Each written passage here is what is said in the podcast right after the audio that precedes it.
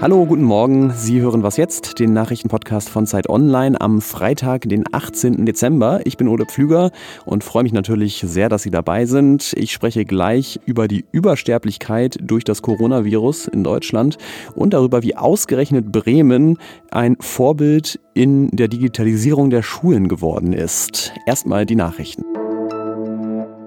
Das EU-Parlament will heute über die künftigen Beziehungen zu Großbritannien diskutieren, auch wenn ja immer noch unklar ist, ob es eigentlich ein Handelsabkommen gibt oder einen harten Brexit.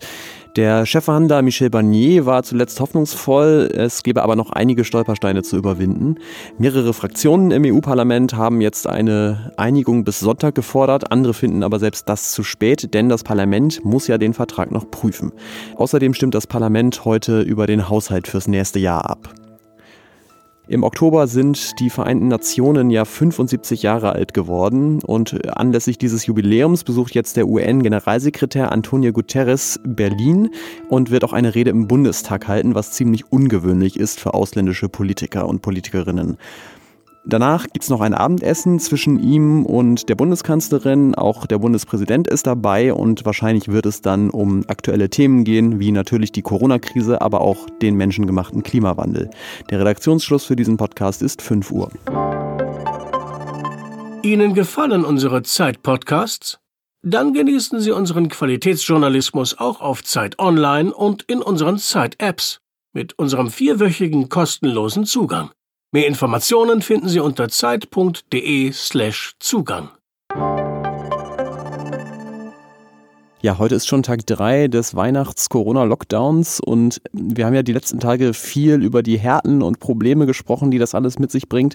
Vielleicht ist jetzt nochmal ein guter Moment, darüber zu sprechen, warum wir das eigentlich machen, denn das Ziel ist es ja, die Übersterblichkeit so gering wie möglich zu halten, also zu verhindern, dass wesentlich mehr Leute sterben, bedingt durch die Corona-Pandemie als sonst. Und hier bei Zeit Online hat sich niemand in den vergangenen Monaten so sehr mit Corona-Statistiken und Daten beschäftigt wie Elena Erdmann aus unserem Datenteam. Hallo. Hi Ole. Von fast 25.000 Corona-Toten sprechen wir im Moment schon. Wie eindeutig kann man die denn der Krankheit zuschreiben? Wenn man mit Ärzten spricht, dann ist ziemlich klar, die allermeisten von denen, die versterben tatsächlich an Covid-19 es gibt natürlich auch ein paar, die versterben an etwas anderem und haben nur das Virus, aber das ist wirklich der kleinste Teil. Andersrum ist es aber auch so, dass es eine Dunkelziffer gibt, also Leute, die an Covid versterben, aber gar nicht getestet werden. Also zum Beispiel kann es auch Herzinfarkte auslösen, die dann vielleicht gar nicht Covid zugeschrieben werden. In der Summe, im Großen und Ganzen, geht man davon aus, dass wir diese Todeszahl eher unterschätzen. Also es sterben sogar eher ein paar mehr Leute an Covid als das in der Statistik eingeht. Sterben denn jetzt trotz aller Maßnahmen, die wir schon ergriffen haben, dieses Jahr mehr Menschen als sonst? Wenn man jetzt das ganze Jahr anguckt, dann sind wir noch im Bereich des Normalen. Da sind jetzt gerade aktuell 835.000 Menschen gestorben, also bis zur zweiten Novemberwoche.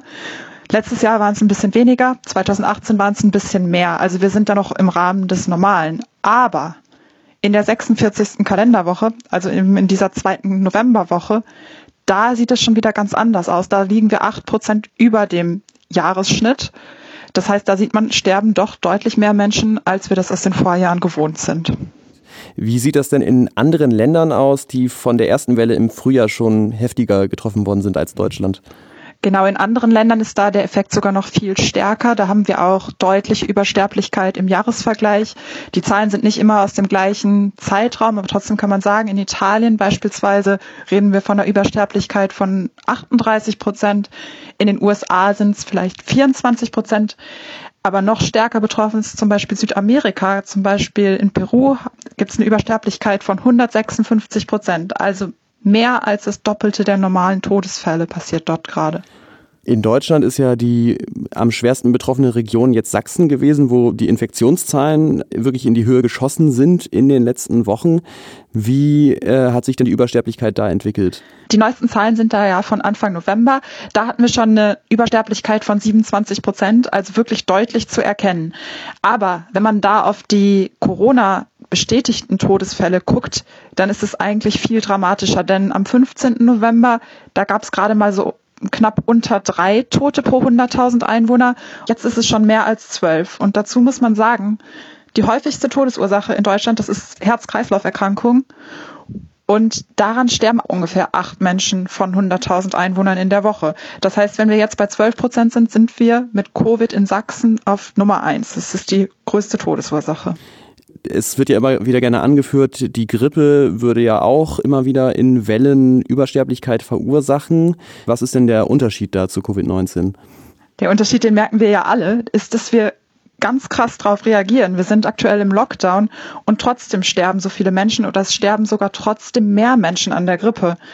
Die beiden Krankheiten kann man einfach gar nicht vergleichen. Also man geht davon aus, dass an der Grippe so ungefähr einer von tausend stirbt. Ähm, an Covid ist es eher einer von 100, zumindest für die deutsche Altersstruktur. Das heißt, es ist einfach viel gefährlicher und deswegen müssen wir da echt aufpassen.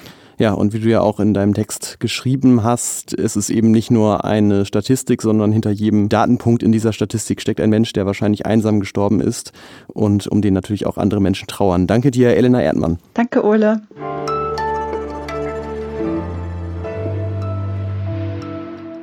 Und sonst so?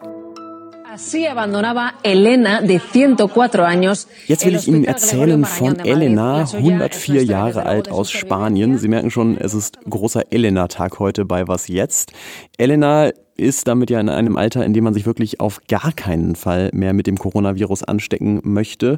Ähm, und doch ist es ihr passiert. Sie hat sich infiziert, ist erkrankt, hat eine Lungenentzündung bekommen, musste ins Krankenhaus. Und diese Woche ist sie aber geheilt und gesund entlassen worden. Die Bilder davon liefen natürlich überall im spanischen Fernsehen und die Pointe des Ganzen ist, dass Elena letztes Jahr auch schon mal in diesem Krankenhaus war, damals um von ihrer Grippe sich heilen zu lassen. Ja, so ist das vielleicht in diesen Tagen. Die traurigen Geschichten sind besonders traurig, aber die schönen sind dafür dann eben auch besonders schön.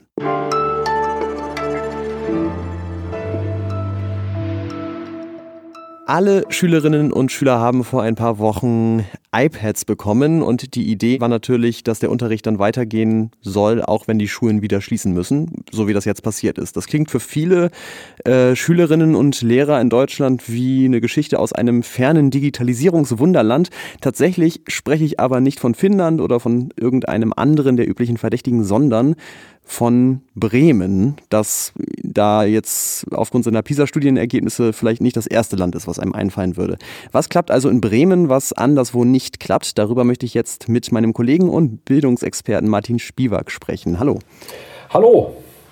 Ja, wie hat sich denn Bremen jetzt abgesehen von iPads für alle für den Fernunterricht gerüstet? Ja, einmal sind es die iPads und zwar nicht nur für die Schüler, sondern auch alle Lehrer haben eins bekommen äh, und zwar im Sommer schon. Die Schüler dann sukzessive seit dem Sommer jetzt bis zu Weihnachten. Aber da kommt noch einiges hinzu. Bremen hat seit fünf Jahren insgesamt eine Lernplattform, äh, eine, also eine kommerziell angebotene It's Learning. Das ist eine Firma aus Norwegen, mit der auch äh, Schulen sonst in Deutschland arbeiten. Aber die sind sehr früh sozusagen, haben damit begonnen 2015 und Jetzt haben sie sogar noch angefangen, die Inhalte auch ein bisschen sozusagen zur Verfügung zu stellen. Sie haben da so einen äh, Vertrag mit Sofa Tutor, die solche Lernfilme sehr hochwertig so äh, anbieten und da kann jeder Schüler jetzt zugreifen. Also sind drei Punkte, die in anderen Bundesländern, da sind die noch lange nicht. Mir ganz kleine Fußnote am Rand, das fällt mir gerade ein. Ich habe ähm, vor 15 Jahren, glaube ich, ein Auslandsjahr, einen Schulaustausch in Norwegen mhm. gemacht. Und da hatten, haben wir tatsächlich schon mit It's Learning gearbeitet an der Schule. Also ah, zehn Jahre bevor ja, Bremen ja. das eingeführt hat. Zeigt das nicht, dass, wie langsam Deutschland ja, da ist in diesen Dingen? Ja, ja, äh, gut. Experten wussten das schon lange. Und der großen Mehrheit äh, der Bevölkerung und auch der Schulen ist es dann irgendwie mit der Corona-Krise. Äh, mit mhm. auf einmal stellten wir fest, also irgendwie haben wir hier was verpasst, würden wir sagen. Wir stehen hier ziemlich nackt da. Äh, Umfragen hatten das schon 2015 gezeigt, internationale 2019 nochmal, ähm, dass solche Länder, die ganz weit vorne sind, wie Dänemark zum Beispiel, uns gut zehn Jahre voraus sind. Also, also genau, nackt lange gewesen. Bremen ist jetzt vielleicht ein bisschen schneller ja. im Anziehen als ja. andere Länder. Ähm, warum denn? Also warum geht das da was anders, wo nicht funktioniert? Wie immer in der Schule müssen da also drei Sachen zusammenkommen. Einmal ist es, tatsächlich der politische Wille. So, und äh, den gab es in Bremen tatsächlich. Wir hatten hier oder haben hier eine Schulsenatorin, die jetzt auch schon ein paar Jahre dran ist. Also jetzt nicht immer dieser Wechsel, sondern die macht das jetzt ein paar Jahre. Und die hat von Anfang an gesagt, äh, Digitalisierung ist wichtig. So.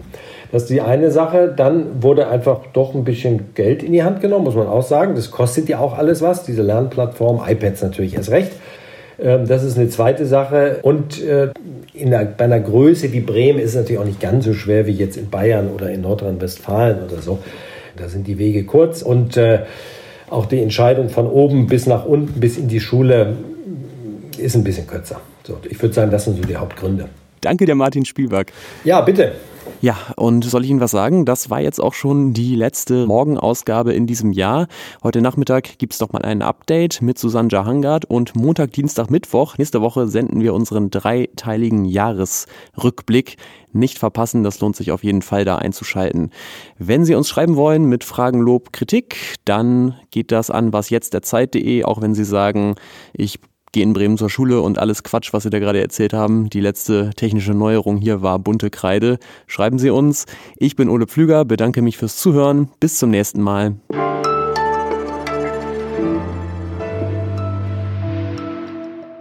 Was war denn in deiner Schulzeit, wenn du zurückdenkst, die größte technische Neuerung? Äh, es gab tatsächlich Computer. Doch, die gab es. Aber ich glaube, ich habe nie an einem gesessen, weil das war dann nur für die Freaks der, äh, der Informatik AG.